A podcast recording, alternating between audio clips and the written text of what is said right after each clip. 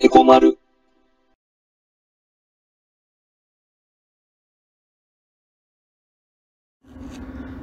えー、まるです。このチャンネルでは、えー経済を中心に、えー政治とか社会問題をね、民間や国家間も含めて、いろいろとみんなと一緒に学んでいくことで、えー投資や資産運用に強い体質になっていこうよねっていう、まあそんな趣旨で、えーラジオのように、経済の基本から今起きている出来事まで、これからいっぱい話していくからね。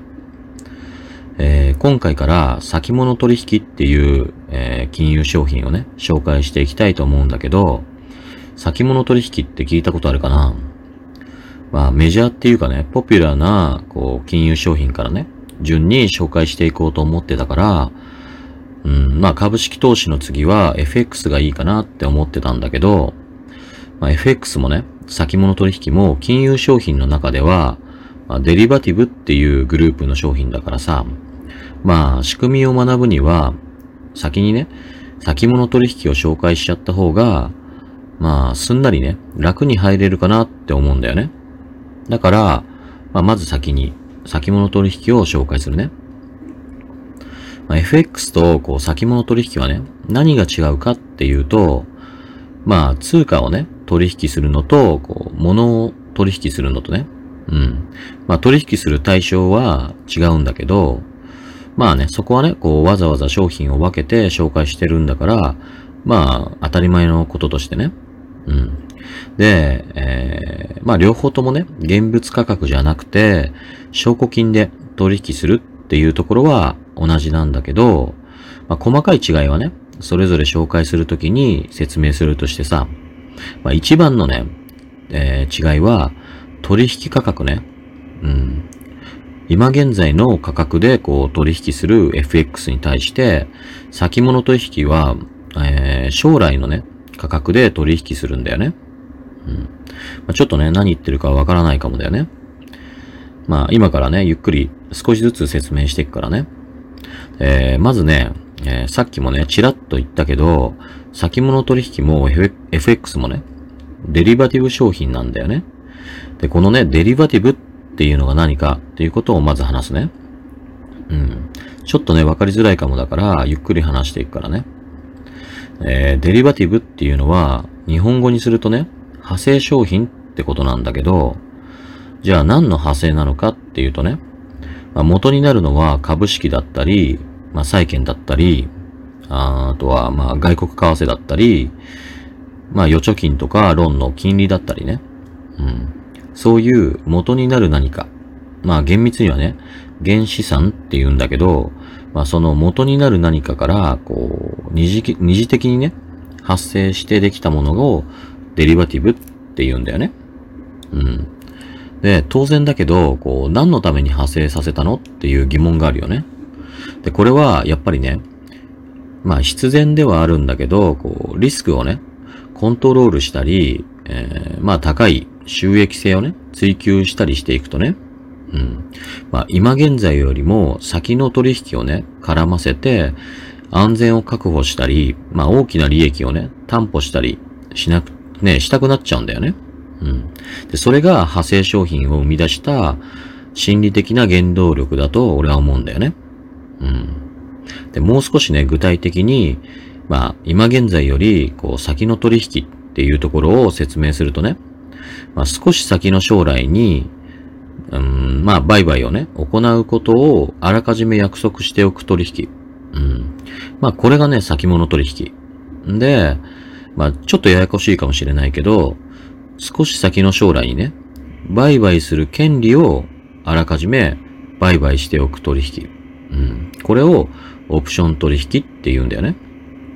で、これね、同じようで全く違うのね。で、要は、先物取引の場合はさ、うん。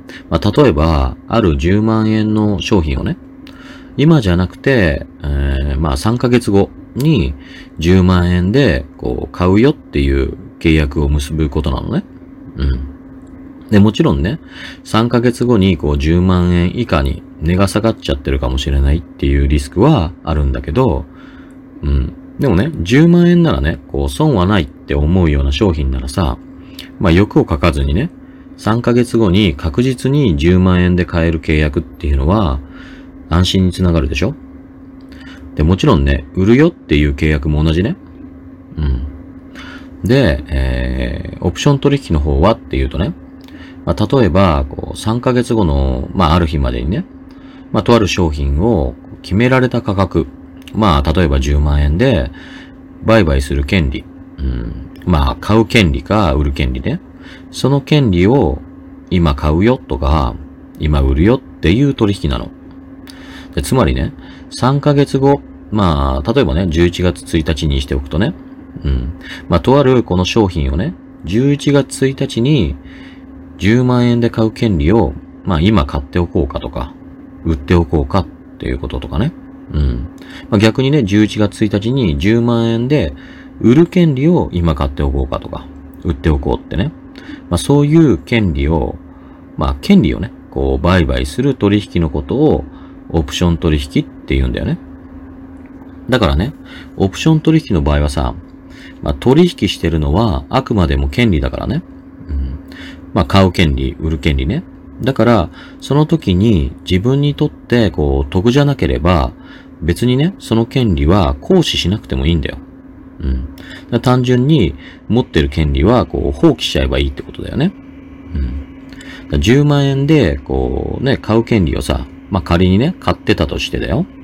で、11月1日になってさ、ね、この商品が、まあ市場ではね、まあ15万円で取引されてたら、ね、あらかじめ買ってた権利を行使して、ね、この商品を10万円で買ってね。うん。それで、市場でさ、15万円で売っちゃえば、5万円の儲けでしょうん。逆に、ね、11月1日になってさ、この商品が市場ではね、まあ、8万円で取引されてたらさ、何もさ、わざわざ権利を行使して、ね、10万円でさ、この商品を買うことないでしょ。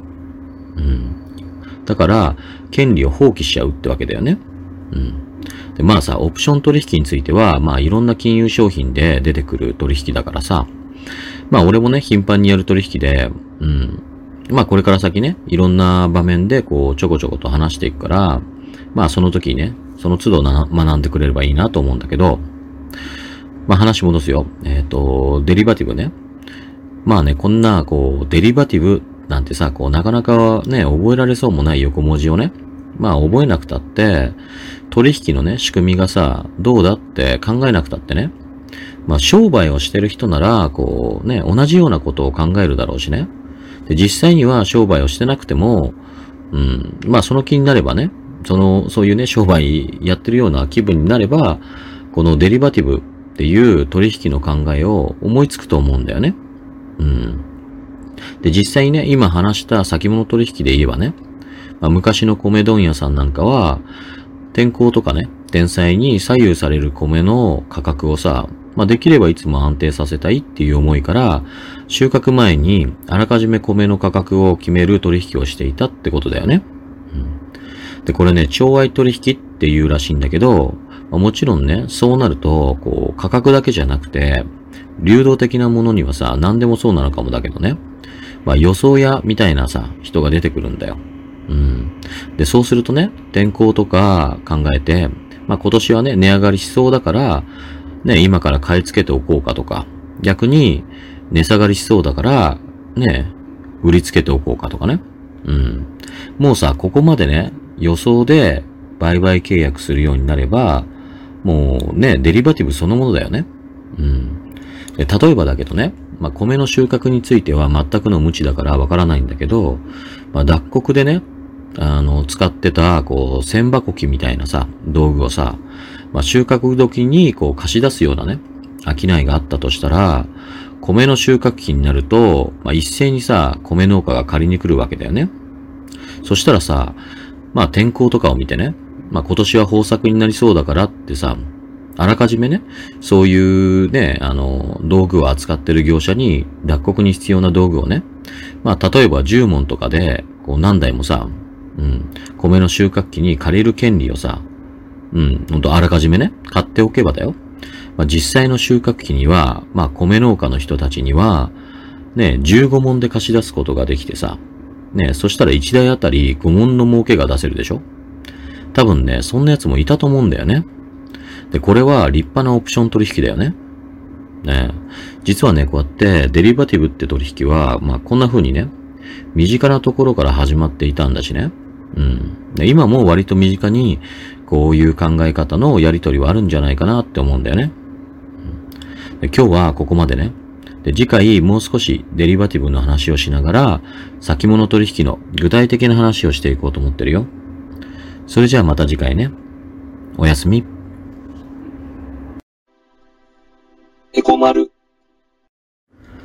えー、後半は、前半のような、えー、経済全般の基礎的な話じゃなくて、えー、今起きてる出来事についてとか、まあ今話したいことトピックとしてこれからいっぱい話していくから、えー、まだまだ眠くない人は聞いてくれたら嬉しいな。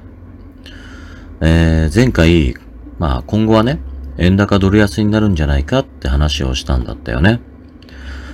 まあ、実はね、逆にさ、ドル一強っていうさ、シナリオをね、組み立てることもさ、うん、まあできちゃうんだよね。で俺としては、まあ、いろいろとさ、こう、シナリオを考えてみて、うん、まあ、しっくりくるっていうかさ、一つ一つね、その時の状況に合わせた感覚的な答え合わせをしていく中で、どのシナリオになりそうか。うん。そういうことをね、みんながそれぞれ考えてくれたらいいんじゃないかって思ってるんだよね。うん、だからね、まあ、ドル一強のね、シナリオのための分析もしてみたいと思ってるけど、まあ、今日はね、まずは、もう少し円高ドル安シナリオを補強してからにしようかなと思うのよ。うん。で、今回の、えー、コロナ感染問題でね、まあ、世界中のさ、ほとんどの国が、こう、まあ、何らかのさ、緊急的な財政政策をしなきゃ、国民の生活を守れなくなっちゃったから、一斉にね、いろいろと、こう、まあ、その国に必要な財政政策が行われてるんだよね。うん。で、その規模はね、世界中のこう財政政策の規模ね、うん、まだまだ増える可能性も出てきたんだけど、だいたい8兆ドルぐらい。で、まあそのうちのね、えー、2兆ドル以上をアメリカが占めてるんだよね。うんまあ、前回さ、こう、バランスシート比率の話をした時にも言ったと思うけど、今回ね、アメリカはね、本当にこう、大規模な財政政策を打ち出したんだよね。うん、でね、この規模ってさ、こう、全体の規模ね、だいたい8兆ドルって、うん、8兆ドルねって話をしたでしょ、今。で、世界の GDP がね、約80兆ドルくらいってされてるからさ、そのね、まあ8兆ドルっつったら、まあその10%相当の規模なんだよね。うん。あまり驚きない？俺はね、これかなりすごいなって思うんだよね。うん、GDP ってわかる？これね、意外と、こう、なんとなくくらいな感じでしか知らない人多いからね。うん。まあね、今トピック話してて、こう、前半のね、基礎的な話じゃないからさ、まあ、あまりね、説明はしたくないんだけど、まあちょっと簡単に、うん、触れておこうかね。えっとね、GDP っていうのは国内総生産ね。うん。で、まあそう言われてもさ、まだよくわかんないでしょで、このね、GDP っていうのは、まあ、うん、頭文字なんだけど、まあ大体こういうのはそうだよね。で、G はね、グロスの G。うん。で、グロスってさ、合計って意味だよね。で、えー、D はね、ドメスティックの D ね。うん。あの、ドメスティックバイオレンスとかさ、言うでしょ ?DV の。うん。あのー、まあ、ドメスティックの D だよね。うん。で、まあ、この場合はさ、あのー、まあ、家庭内っていうんじゃなくて、まあ、国内ね。うん。ほら、あのー、飛行機のさ、国内便とか、ああいうのこう、ドメスティックって言うでしょまあ、ね、ちょっと例が悪かったかもね。あの、ドメスティックの D だよね。うん。で、えー、最後の P がさ、えー、プロダクトの P。うん、まあ、生産とか生産品って意味だよね。で、これ全部合わせると、まあ、国内の生産の合計ってことね。うん。まあ、だから、国内総生産って言ってるんだよね。で、もっとね、本当にこう、簡単に言っちゃえばね、これね、こう儲けっていうことなの。うん。まあ、国内で生み出された儲けね。うん。ここね、ちょっとね、注意が必要ね。あのー海外でさ、こう、生産されて販売されたものは、いくら日本の企業であっても、こう、うちのね、こっちの儲けに含まれないからね。アメリカの工場で生産されて販売されたものは、アメリカの GDP に含まれちゃうからね。うん。で、えっと、話戻すと、まあ、えーこの儲けがね、国民の給料とか、何らかの配当とかね、そういう形で国民に流れて、国民が使うお金ってことなんだよね。うん。まあ実際にはさ、預金とかしちゃうから、イコールとはならないんだけど、うん。まあでも、なんとなく分かったかな。うん。まあ国民の使うお金の量って考えたら、ね、それは GDP が多い国が、うん、裕福だってって感じのイメージになるでしょ？だから今は、こう、1位がアメリカで、2位が中国で、3位日本ってなってるんだよね。GDP ね。で、まあでもさ、こう一般的にね、この GDP っていうのはさ、まあ景気の指標として見られる機会の方が多いかな。うん。まあ増加してれば景気がいいし、減ってれば景気が悪いって感じにね。うん。まあ GDP については、こう名目だとかさ、まあ実質だとかね。あと、一人当たりだとかさ、まあいろいろね、耳にしたことがある言葉があると思うんだけど、まあそれぞれね、ちゃんと説明して、ね、したいんだけどさ、それはまた別の機会にね、こう前半の方でやろうかなって思ってるから、まあちょっとそれまで待っててね。で、今は、えー GDP っていうのはさ、国内で生み出された儲けで、で、まあ国民がね、使うお金の総量だってことだけ、まあ知っててもらえば OK かなと思うんだよね。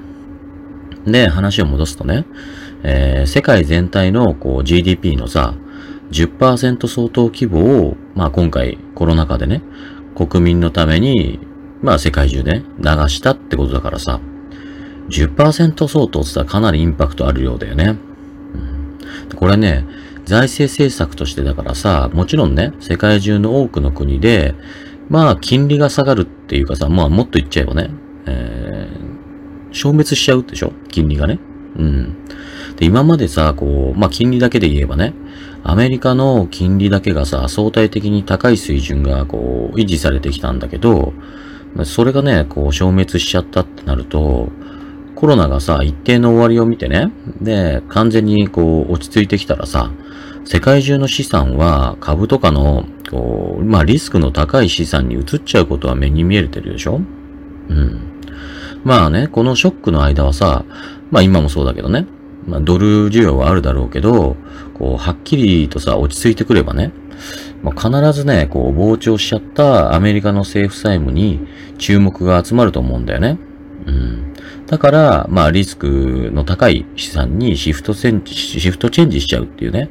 まあ、選択肢がだよね。うん。で、今年からね、来年にかけてアメリカの政府債務残高は、このまま行くと、うん、まあ、名目 GDP 比で130%に迫るさ、勢いだからね。ちなみにね、これ終戦時1945年ね。まあ、この時で120%程度だから。うん。まあ、この異常さがさ、まあ、どんだけかわかると思うんだよね。まあ、何が言いたいかっていうとね、アメリカの中央銀行、FRB がね、まあ、無制限的なさ、量的緩和で、まあ、ドルがさ、こうね、世界の相対的にね、こう、まあ、多すぎてドル安になるんじゃないかっていう話なんだよね。もちろんさ、ドルが多すぎたからって、こう、マネーストックが増えるとは限らないからさ、ね、ドル安に直結っていうわけにはならないんだけど、うん。まあ、仮にね、ドル安になったとしても、うん、まあ、為替介入だったりさ、ね、金融緩和だったりね、まあ、各国がいろいろと政策打って、まあ、自国の通貨高をさ、是正する動きになるだろうから、ね、そうやすやすとさ、こう、ドル安にはならないと思うんだけど、うん。でもね、世界中でね、えー、まあ特にさ、新興国中心にね、あのーまあドル建てのさ、債務を積み上げちゃってる世界でしょ？今ね。よくさ、これをドル化した世界って呼んでる人もさ、多くいるみたいだけどね。うん。で、この状況下だと、うん。まあ対外債務の返済のね、可能性から見るとさ、このままね、ドルがさ、相対的に高い傾向の方が嫌でしょうん。ねえ、嫌だと思われるよね。だからさ、ドル安は、まあ世界規模で見るとね、うん、まあこういう新興国中心にね、見ると、今後はさ、むしろね、歓迎的なんじゃないかなっていう見方もできるよねっていう話をしたかったんだよね。うん。まあそういう話をしたつもりでいるんだけど、で今回はさ、ちょっとね、難しかったかなって思うんだ。うん。で、そのうちね、まあ一緒にさ、こう、考えたり話したり、こういう話ができるように、うん、必ずなるから、まあ今はなんとなく分かったような気がするって程度で全然 OK だからね。じゃあ次回は、まあ、ドル一強シナリオのための分析をしていこう。それじゃあ次回ね。おやすみ。エコマル